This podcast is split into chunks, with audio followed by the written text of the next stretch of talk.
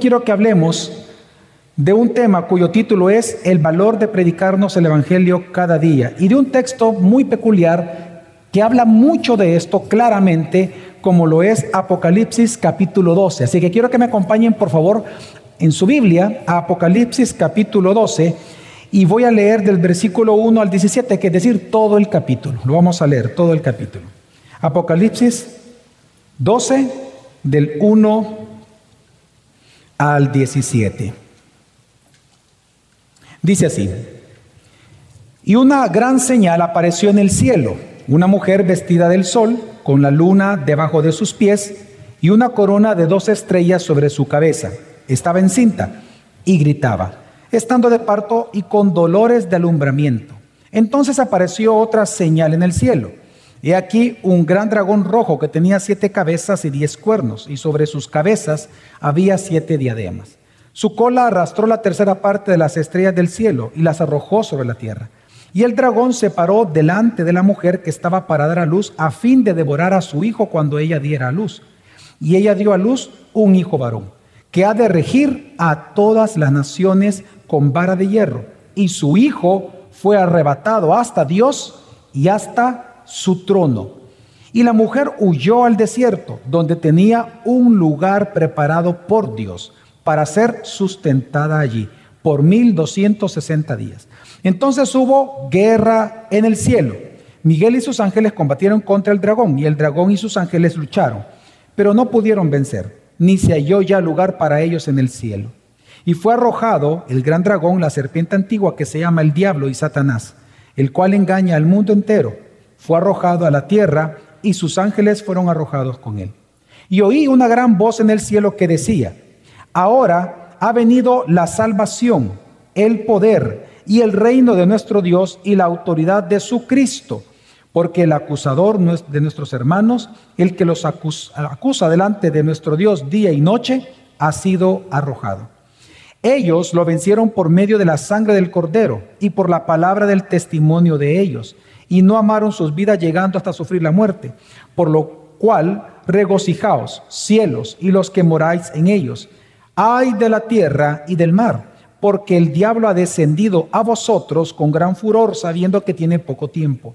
Cuando el dragón vio que había sido arrojado a la tierra, persiguió a la mujer que había dado a luz al hijo varón. Y se le dieron a la mujer las dos alas de la gran águila, a fin de que volara de la presencia de la serpiente al desierto, a su lugar, donde fue sustentada por un tiempo, tiempos y medio tiempo. Y la serpiente arrojó de su boca tras la mujer agua como un río para hacer que fuera arrastrada por la corriente. Pero la tierra ayudó a la mujer y la tierra abrió su boca y tragó el río que el dragón había arrojado de su boca. Entonces el dragón se enfureció contra la mujer y salió para hacer guerra contra el resto de la descendencia de ella, los que guardan los mandamientos de Dios y tienen el testimonio de Jesús.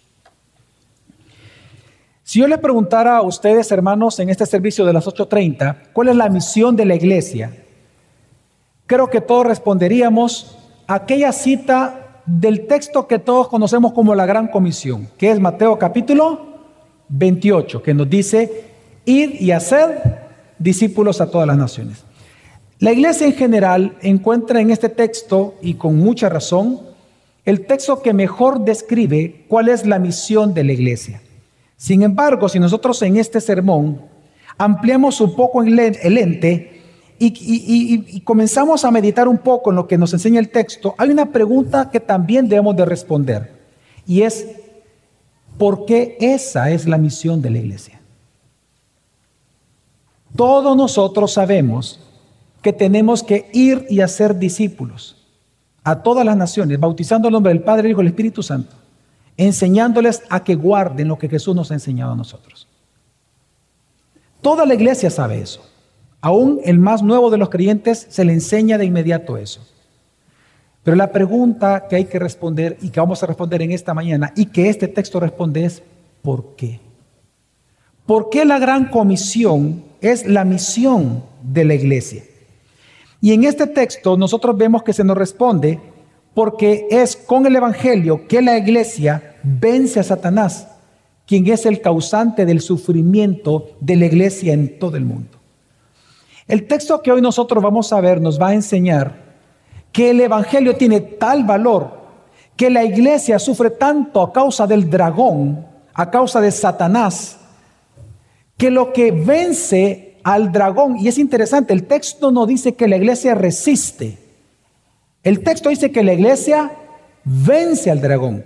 Y lo que nos va a enseñar el texto es que la manera en que la iglesia vence el sufrimiento infligido por la ira de Satanás en contra de nosotros todos los días de nuestra vida es a través del Evangelio. Por lo tanto, el Evangelio toma sentido y toma valor en medio de cuando entendemos la batalla cósmica, la palabra mundo, eh, eh, sabemos que en Escritura, en el Nuevo Testamento se le llama cosmos. Esta guerra, que aparece aquí la palabra guerra, esta guerra cósmica, cuando nosotros entendemos que la guerra cósmica tiene una dimensión hasta la eternidad, entonces nosotros podemos entender el valor del Evangelio. En esta mañana quiero hacer un énfasis en que si nosotros queremos entender el valor de las misiones, el valor de evangelizar, el valor de formar pastores, el valor de enviar pastores a misionar, el, el, valor de enviar misioneros, evangelistas, etcétera, maestros a misionar, el hecho de abrir una iglesia local de sana doctrina, el valor para entender que tiene el evangelio predicado usted a sus hijos, a sus vecinos, todos los días de su vida, tiene un alto descripción o entendimiento cuando comprendemos la guerra cósmica que usted, sepa o no, está librando. Así que vamos a ver en el texto cómo es el Evangelio, la manera en que la iglesia vence esta furia del dragón, que es Satanás. Vamos a ver, en primero lo, tenemos, lo primero que vamos a, a observar en el texto es que la causa, lo que Juan nos enseña es que la causa del sufrimiento cristiano, hermanos, es la ira de Satanás. El pasaje, si usted mantiene ahí en su Biblia, Apocalipsis, que lo invito a que lo mantenga ahí en su Biblia, Apocalipsis 12, el pasaje inicia describiendo que la ira satánica es la causa del sufrimiento de la iglesia mundial. Y es interesante que este texto comienza con dos señales. Si se da cuenta, son dos señales. Y, y, es importante mencionarlo porque normalmente uno se va por la imagen, pero entendamos lo que Juan nos describe. Esta imagen es señal. ¿Para qué sirve una señal, hermanos? Bueno, la misma palabra lo dice, ¿no? Para señalar algo, una realidad. Cuando usted va manejando, usted ve señales de tránsito. ¿Qué, ¿Cuál es la función de una señal de tránsito? Señalar lo que viene. Señalar, no es la realidad, esa es una señal. La realidad es lo que usted va a enfrentar. Aquí lo que encontramos al inicio del texto son dos señales que por cierto son dos personajes en el cual se desarrolla el drama de esta narrativa. Los dos personajes son los siguientes, son señales, es decir, que señalan una realidad importante. La primera señal es una mujer embarazada. Una mujer embarazada que está a punto de dar a luz y dice, va a dar a luz a aquel que va a regir con vara de hierro a las naciones y que después dice que sube a su trono. Esta mujer, y lo aclaro, no es María. ¿Ok? La mamá de Jesús no es María. No es María, sino que cuando nosotros vemos la figura de la mujer y la misma descripción, encontramos que es la comunidad de creyentes del Mesías, tanto del Antiguo Testamento como del Nuevo Testamento. En palabras más simples, la mujer es la iglesia del Antiguo Testamento y del Nuevo Testamento. Aquellos que esperaban al Mesías, pero de donde surge el Mesías, como también de aquellos que surgen del Mesías. Es la comunidad del pacto. Y esto lo sabemos por bastantes detalles. Interesante que está, dice, con dolores de parto, está hablando del antiguo pacto. Luego, cuando da luz, luego habla de los descendientes de ella. Y estos son los que tienen el testimonio de Jesús. Eso es nuevo pacto. Entendemos que la mujer está señalando la realidad de la iglesia universal. Antiguo y nuevo pacto. Está hablando, y obviamente por eso el simbolismo muy fuerte de la luna, el sol, Apocalipsis es el libro de la Biblia que más cita el Antiguo Testamento, o perdón, hace eco del Antiguo Testamento sin citarlo. Pero aquí claramente está abocando a aquel sueño de José. ¿Se acuerdan cuando él soñó de los hermanos, que eran dos estrellas, el papá como el sol, la mamá como la luna? Este es el mismo sueño, señalando la comunidad del antiguo pacto. Pero luego son doce apóstoles, señalando las dos estrellas, comunidad del nuevo pacto. Así que hay mucha referencia que es la iglesia universal de toda la época. Pero en segundo lugar aparece una segunda señal, el dragón rojo. El dragón rojo, quien es Satanás, que fue arrojado al mundo, tiene siete cabezas. Aquí hay una, un eco fuerte a Daniel capítulo 7. Las siete cabezas simplemente lo que significan es el poder y la autoridad universal que se le entregó por un tiempo al dragón. Por eso Jesús dijo que Satanás era el príncipe de este cosmos. Para entrar en este lenguaje apocalíptico de este cosmos. Él es el príncipe de este cosmos. Los diez cuernos, que también una referencia a Daniel 7, son signos del dominio y de la arrogancia en contra del Mesías que tiene este dragón. Así que, ¿qué es lo que señala el dragón? Lo que señala el dragón es que, hermanos, Satanás es quien incita al mundo a oponerse a Dios, incita al mundo a oponerse al Cristo e incita al mundo a oponerse a usted, la iglesia. Es Satanás. Pero luego de esto entonces, una vez Juan establece, por inspiración del Espíritu Santo, los dos personajes, comienza el drama. Del 4 en adelante ya comienza el drama. Y lo que vemos es que el dragón es arrojado a este mundo, a la tierra, pero el objetivo del dragón en un inicio es devorar al hijo devorar al hijo de la mujer, al Mesías. Lo que él quiere es matarlo. Su ira es en contra del Mesías. Y esto lo vemos en la historia. Cuando Jesús nace, nació en la ciudad de Belén. Inmediatamente, ¿qué hace Herodes? Manda a matar. Si usted busca en la historia, usted va a encontrar eso se le llama el asesinato de los inocentes. Herodes, obviamente está, usted está viendo ahí la furia del dragón en contra del Mesías, manda a matar a ciertos niños en Belén, a todos los menores de dos años, para matar al Mesías. Luego vemos en los evangelios cómo Jesús ya predicando a sus 30 años, varias veces, no una, sino que varias veces intentaron despeñarlo, matarlo. Pero eso dice la escritura, y él se escabulló en medio de ellos. Y, y dice, y nadie lo vio y se escapó. Todas esas frases que aparecen en los evangelios cuando Jesús predicaba, es porque varias veces lo intentaron matar. Vemos el dragón, la furia del dragón en contra del Mesías. Y obviamente donde más vemos eso es en la cruz de Calvario. En la cruz, Satanás pensó que venció al Mesías, mas no sabía que era su propia condenación. Sin embargo, entonces, cuando encontramos esto, vemos que el dragón estaba esperando el nacimiento del niño para devorarlo, del Mesías. Pero dice la Escritura al continuar el drama, que el niño es arrebatado por Dios y sube hasta su trono. Es una referencia a la resurrección y a la ascensión de Jesucristo al cielo. Entonces, en ese momento, una vez Jesús asciende al cielo, dice la Escritura que la mujer, la iglesia, es llevada al desierto y dice a un lugar preparado por Dios. Nosotros los cristianos somos peregrinos de este mundo, estamos en el desierto. Aquí caminamos, somos peregrinos y extranjeros, porque nuestra ciudadanía está en los cielos. Y por lo tanto, dice que es puesta en el desierto a un lugar específico. Ahora, y dice por 1260 días. Aquí hay dos simbolismos importantes. El primero de ellos es el desierto, que el desierto a su vez simboliza dos cosas en la escritura. Número uno, el desierto es ese lugar de la prueba de la iglesia. Ahí fue Jesús probado, Vemos también la iglesia del Antiguo Testamento, el Éxodo, estuvieron en el desierto, etc.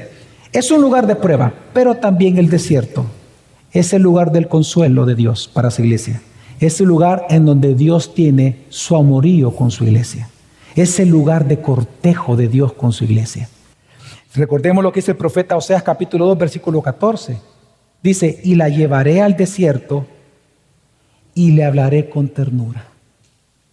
El desierto es un lugar en donde la iglesia es consolada. Es en donde la iglesia sufre, pero a la vez por gracia recibe el consuelo de Dios. Y ahí dice que la iglesia se encuentra en el desierto. Ahora, ¿por cuánto tiempo? 1260 días. El lenguaje profético, obviamente está señalando a Daniel 7, el lenguaje profético son tres años y medio. Este es un periodo de prueba que, que comenzó literalmente desde que Jesús murió y resucitó, desde su resurrección comienza estos tres años y medio proféticamente hasta la segunda venida de Jesucristo. Este tiempo que está viviendo la iglesia son los tres años y medio que más adelante le llama tiempo, tiempos y medio tiempo. Son 1260 días. Es la época en que la iglesia, en donde Apocalipsis 20 dice que Satanás ha sido encadenado. Ahora la iglesia puede predicar el Evangelio y nada puede detener el avance de la iglesia a través del Evangelio. Pero entonces, lo que está enseñando aquí, lo que está simbolizando entonces los 1260 días, hermanos, simbolizan un tiempo de angustia de la mujer, tiempo de angustia para sus descendientes, pero mientras son consolados y protegidos por Dios de la ira y de la furia del dragón. De hecho, si nosotros vemos el versículo 12, lo advierte, dice, solo la parte B, dice, ay de la tierra y del mar. ¿Por qué? Porque el diablo ha descendido a vosotros con gran furor, sabiendo que tiene poco tiempo. ¿A quién le fue escrito Apocalipsis? A la iglesia, para consuelo. Pues cuando dice, que el diablo ha descendido a vosotros con gran furor, sabiendo que tiene poco tiempo, tenemos que entender que ahora la furia del dragón, ya una vez el Mesías es arrebatado, ahora la ira que tenía contra el Mesías, esa ira real del dragón, por eso le cité datos históricos de Herodes, etc., esa ira del dragón ahora es contra usted y contra sus hijos todos los días de su vida. Todos los días.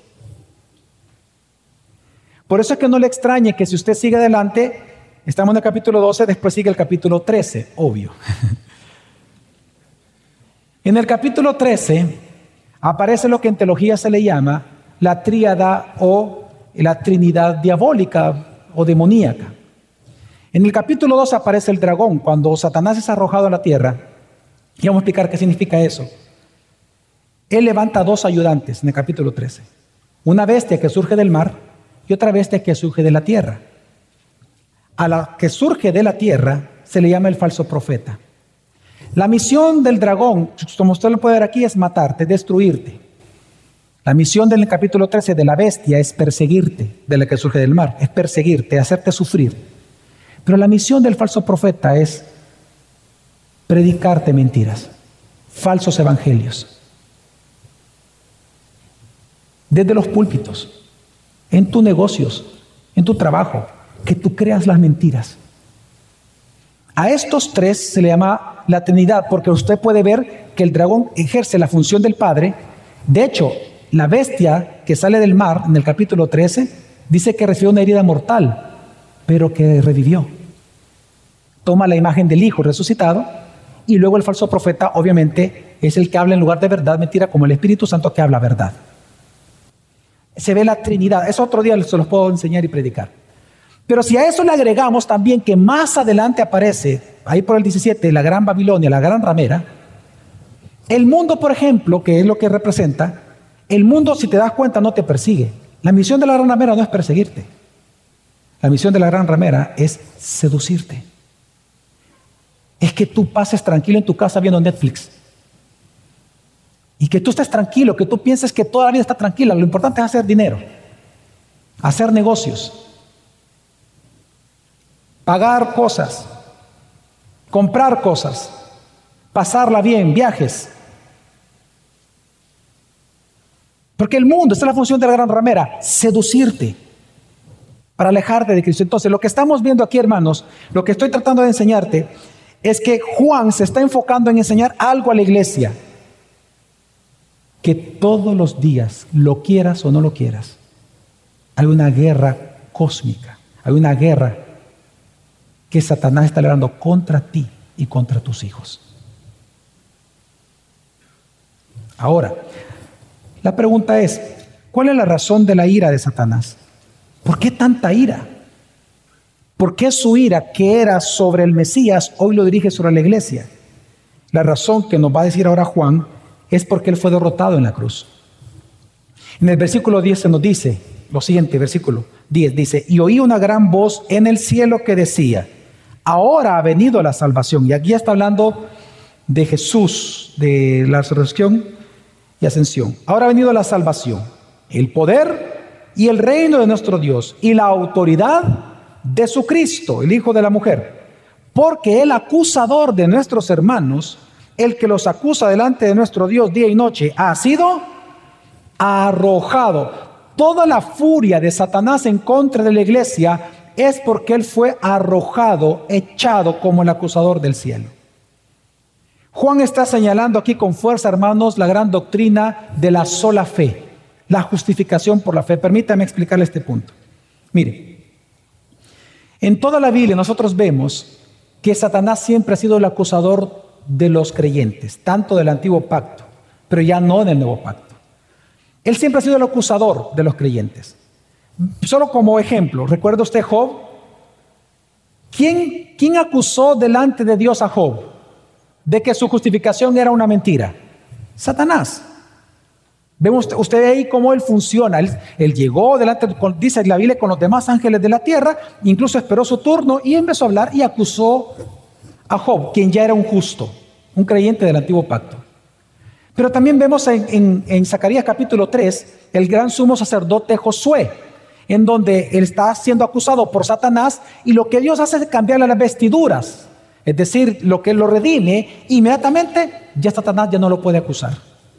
Entonces, ¿qué nos está enseñando Juan? Una realidad importante, que una vez, hermanos, Cristo resucitó y ascendió, Él fue echado del cielo. ¿Y cuál es la razón? Que al ser salvados usted y yo por la sangre del Cordero, al ser perdonados nuestros pecados, fuimos justificados. Y al ser declarados entonces justos por Dios, ya no tiene sentido la acusación del acusador. Porque ya el juicio terminó, tú eres justo. Hermanos, cuando tú creíste en Jesús, Dios te declara justo a ti. Esto es aquello que San Agustín tanto enseñó y se forzó en que la iglesia aprendiera, que somos tanto justos como pecadores. ¿En qué sentido? Somos justos no porque tú, tú no eres justo en Cristo, porque tú eres inocente de tus pecados, tú eres culpable de tus propios pecados, pero eres justo porque Jesús pagó tus pecados. Tú eres culpable de haber cometido el pecado, pero Jesús los paga en la cruz. A esto en teología se le llama la doble imputación. A Jesús le fueron imputados nuestros pecados para que los cargara en la cruz, es decir, le fueron acreditados. Y una vez es el juicio en la cruz, a nosotros se nos imputa su justicia, se nos acredita su justicia. Por lo tanto, delante de Dios ahora somos justos. Somos justos porque la ira de Dios ya no es contra ti, ya no es contra mí, porque fue derramada con Jesús. La razón por la cual tú recibes la misericordia de Dios es porque Dios no tuvo misericordia de su propio Hijo en la cruz. La razón por la cual tú recibes piedad de parte de Dios es porque Él no tuvo piedad de Jesús en la cruz. La razón por la cual tú recibes el perdón de tus pecados es porque Dios no perdonó a su propio Hijo en la cruz, siendo libre Él de todo pecado. Doble imputación. Por lo tanto, esto fue lo que enfureció a Satanás, que Él fue echado del cielo como el acusador porque en Cristo somos libres de toda condenación. Amén. El abogado ascendió, el defensor de nosotros. Ya no hay nadie que nos acuse, no hay ningún fiscal, fue echado. Ahora, ¿qué sucedió entonces? Versículo 13 y versículo 17, vamos a leer los dos. 13 dice, cuando el dragón vio que había sido arrojado de la tierra, persiguió a la mujer que había dado a luz al hijo varón. Comenzó a perseguir la iglesia. ¿Cómo? Versículo 17. Entonces el dragón se enfureció contra la mujer y salió para hacer guerra. ¿Guerra contra quién? Contra el resto de la descendencia de ella. ¿Quiénes son estos? Ahí mismo dice, coma, los que guardan los mandamientos de Dios y tienen el testimonio de quién? De Jesús, la iglesia del nuevo pacto. Hermanos, la ira de Satanás es tal cuando él fue echado, que ahora su furia es contra usted y contra sus hijos, todos los días. ¿Por qué cree usted que la iglesia sufre en todas partes del mundo? Persecución, burla, sufrimiento de parte del sistema, las autoridades. Todos los sistemas de este mundo, sistema político, económico, social, educativo, no está orientado para ayudar a los cristianos, no. Es para ayudar a la bestia, para ayudar al gran dragón. Por medio del falso profeta, por eso es que tu, tu vida y tus hijos todo el tiempo se enfrentan a falsas doctrinas, a un falso evangelio. Claramente hay mucho falso evangelio hoy en día en El Salvador en muchísimas iglesias. Muchas veces por ignorancia y otras veces con conocimiento. La furia del dragón es tal que a través de falsas doctrinas, de falsos evangelios de engaño, comienza a distraerte hacia el mundo y te parece más hacia el mundo que de Cristo. A través de filosofías y psicologías, etcétera, etcétera, comienza a arrastrarte para que tu atención no sea sobre Jesús, sobre tu novio y tu esposo, sino sobre la prostituta. Por lo tanto, encontramos aquí que Satanás todo el tiempo, por eso es que él te persigue a ti por la furia que tiene contra la iglesia. Ahora, lo interesante es que dice la escritura en la narrativa, es que la iglesia fue llevada al desierto. Y dice, para ser consolada, para ser protegida. Entonces la gran pregunta es, ¿cómo Dios protege a su iglesia estando en el desierto? Y lo que responde el texto es a través del Evangelio. El corazón de todo este texto es el versículo 11. Y el versículo 11 dice, ellos, es decir, la iglesia, tú y yo, los verdaderos cristianos, dice, ellos lo vencieron por medio de tres cosas. La sangre del cordero, en segundo lugar, por la palabra del testimonio de ellos, es decir, de la iglesia, y tercero, y no amaron sus vidas llegando hasta sufrir la muerte. En resumen, lo que está diciendo la escritura, si tú te das cuenta, dice, ellos lo vencieron. La iglesia no es que resista a Satanás. La iglesia está llamada a vencerlo. Día a día. Y la manera en que la iglesia vence al dragón es a través del Evangelio. Aquí el Evangelio se presenta a través de tres referencias, pero se refieren al mismo Evangelio. Tres referencias alrededor del Evangelio. Número uno dice a través de la sangre del cordero. Cuando habla de la sangre del cordero, hermanos, habla de la seguridad de salvación. Mira, como Satanás no puede acusarte a ti ahora delante del Padre, hoy Satanás te acusa a ti cada vez que tú pecas. Satanás tiene la tarea ahora de acusarte a ti directamente para que tú caigas por el peso de la culpa. Es aquello cuando tú pecas, por ejemplo, y tú te sientes culpable, que comienzas a alejarte de las personas. Tú no has visto personas, tú nunca has conocido personas que porque se sienten culpables, porque cometieron un pecado, un error, una falla, automáticamente se van de las iglesias, se retraen por la culpa, porque fueron descubiertos en pecado. Lo que hacen es mejor se van, se divorcian, se quedan callados, ya no hablan en las casas, se vuelven completamente herméticos, comienzan a culpar a todo mundo. ¿Por qué es todo eso? Porque en el fondo se sienten culpables. Y una de las expresiones más fuertes de la culpa es el suicidio. Hace poco estaba viendo eh, noticias de artistas cristianos que el año pasado se suicidaron por cómo en las redes sociales hubo mucho bullying contra ellos. La culpa. Pues lo que está enseñándonos la escritura, hermanos, que cuando venga Dios perdón, cuando venga, perdón, Satanás, y él tome tu rostro y lo ponga contra el suelo, con el peso de la culpa, en ese momento lo que tienes que hacer es abrir tus ojos. Y lo que verás correr delante de tus ojos en el suelo es la sangre de Jesús, que te dice, tú eres mi hijo y yo te he perdonado. Si algo hace que la iglesia camine es la justificación la seguridad de salvación. Es la sangre del cordero lo que nos permite a nosotros que cuando pecamos sabemos que podemos entrar a ese trono de gracia en el cual ya, ya nos encontramos para pedirle a Dios perdón y el oportuno socorro con ese pecado que estamos pecando.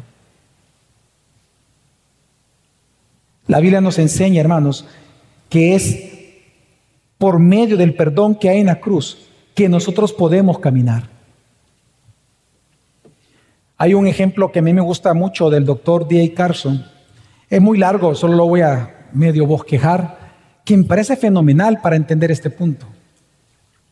En una ocasión, en una predicación, yo lo escuché decir, él dice, imagínate en el Éxodo, en la décima plaga, cuando Dios anuncia que va a matar al primogénito, ¿se acuerdan hermanos? Que iba a pasar el ángel de la muerte y iba a matar al primogénito. Ok. ¿Qué es lo que ellos tenían que hacer para que el primogénito no muriera? Los judíos. Matar un cordero, tomar la sangre y ponerla donde? En el límite de las puertas. Entonces, D.A. Carson, bien creativamente, y una conversación un poco larga, él dice, imagínense que hay dos judíos. Y los dos judíos, los dos, como son vecinos, ponen la sangre del cordero, los dos obedecieron, pusieron la carne, la, sangre, y el otro también. Y entonces un vecino le pregunta al otro, mira, mira, mira, ¿cómo estás? Le dice. ¿Y, qué tal para esta noche? ¿Qué vas a hacer? No, yo una gran pachanga. Yo voy a hacer una gran fiesta en mi casa. Yo voy a estar contento, invitado a mis amigos, vamos a comer el cordero, estamos contentos, porque Dios nos va a salvar. ¿Y tú qué vas a hacer? No, yo estoy nervioso, yo no sé, yo voy a ayunar y voy a orar toda la noche porque es que no sé, yo, yo, yo, tengo dudas que realmente esto vaya a funcionar. Y sigue la conversación, pero al final dice y pregunta a Carson, pasó la noche, ¿cuál de los dos hijos sobrevivió? ¿Cuál de los dos? Los dos. ¿Por qué? ¿Qué es lo que salvó los primogénitos? ¿La fe endeble o el nivel de fe de cada uno o la sangre del cordero? A eso se refiere aquí Apocalipsis. Es la sangre del cordero. Ni siquiera es tu fe. La fe es un instrumento.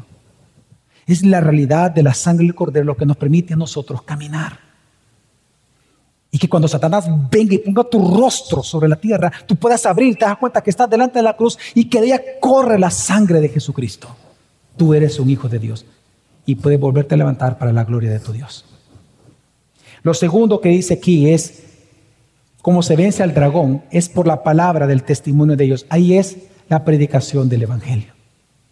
Hermanos, lo que está enseñando aquí la Escritura es que la manera en que nosotros vencemos la seducción del mundo, vencemos las mentiras del falso profeta y resistimos la persecución del dragón o de la otra bestia, es a través, hoy sí, de predicarnos y recordarnos constantemente el Evangelio.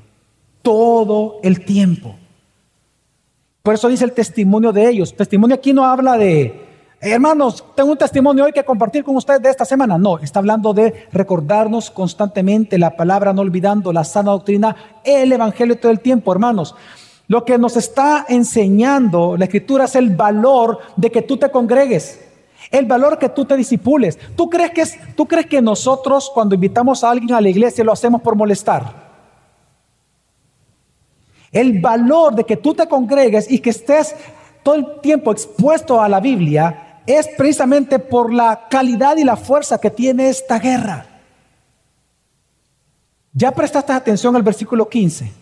No lo hemos leído una segunda vez. Dice el versículo 15, y la serpiente arrojó su boca tras la mujer, es decir, detrás de ella, agua como un río para hacer que fuera arrastrada por la corriente. La furia del dragón es tal que aunque la mujer esté corriendo, el dragón tira dice, una, eh, agua como un río que sale de su boca. ¿Por qué es importante escuchar todo el tiempo el Evangelio, disipularse, servir a Dios a través de un ministerio local? Porque Dios responde a esta ataque de Satanás diciendo en el Evangelio predicado del antiguo pacto, diciendo en Isaías 43, cuando pases por las aguas, yo estaré contigo. Cuando pases por los ríos, estos no te barrerán. Jesús dijo que si tú construyes tu vida sobre la arena, va a venir estos ríos y te vas a ahogar. Pero si tú estás sobre la roca, no te vas a ahogar.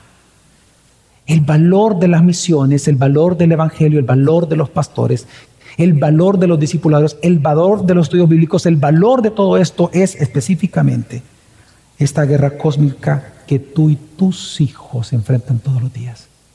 ¿Tú crees que tus hijos en, las escuelas y colegios seculares le van a enseñar el temor a Dios. No, le van a enseñar a ser seducidos por la gran ramera. Ellos van a quedar absortos y se van a enamorar de la gran ramera. ¿Cómo tú vas a contrarrestar eso? Por el testimonio de ellos. Ese es el valor de la plantación de iglesias. Ese es el valor de estudiar. Ese es el valor de discipularse. Pero también, por lo tanto, hay una tercera forma en que el Evangelio vence al dragón. Y dice en tercer lugar, y no amaron sus vidas llegando hasta sufrir la muerte. Se dice en un dicho popular que todos tenemos un precio, no lo sé, pero lo que hacíamos nosotros en, las películas de Hollywood es que cuando algunos actores son amenazados de muerte, por ejemplo, dime, dime la verdad si no te mato. Ante la realidad de la muerte, muchos ceden sus principios porque no quieren morir y hablan. Pero ¿qué pasa si una persona no puede morir? Esa persona va a temer a la amenaza. Si no me dice la verdad, yo te mato. ¿Va a temer? ¿Va a tener miedo? ¿Va a ceder a sus principios? No, porque la muerte no puede con él. Hermanos, los cristianos vivimos así. Nosotros sabemos por el testimonio de la Escritura que la muerte ha sido conquistada por nosotros por medio de Jesucristo. Por eso los cristianos no tenemos miedo a la muerte, porque la muerte no es un fin. La muerte simplemente es el siguiente paso o el último paso a la realidad de la vida eterna. Nosotros los cristianos no, tenemos, no, tenemos, no tememos a Satanás, tememos a Dios. Y nosotros tenemos a Dios precisamente porque nuestra vida es por Él y para Él. Y es la razón por la cual muchos están dispuestos a evangelizar, incluso si eso representa la muerte. La razón por, por la cual existen misioneros, la razón por la cual existen pastores, la razón por la cual existen discipuladores, la razón por la cual existen maestros, es porque no aman sus vidas llegando a sufrir hasta la muerte. Y ese es el caso del pastor Carlos con su familia. Y el caso de cualquier pastor. Si por muchos pastores ellos tuvieran sus negocios propios. Pero ¿por qué muchos tienen el privilegio de vivir y aceptan vivir del Evangelio? Porque aquí dice lectura. Y los terceros que vence al ataque, la furia de Satanás contra la iglesia, son las personas que no aman sus vidas, sino que están dispuestos a llegar a sufrir la muerte. está hablando de los misioneros y los pastores que predican la escritura. En Guatemala estuvimos hablando con Pastor Carlos y su esposa y, yo les preguntaba cómo se sentían, si había algún temor.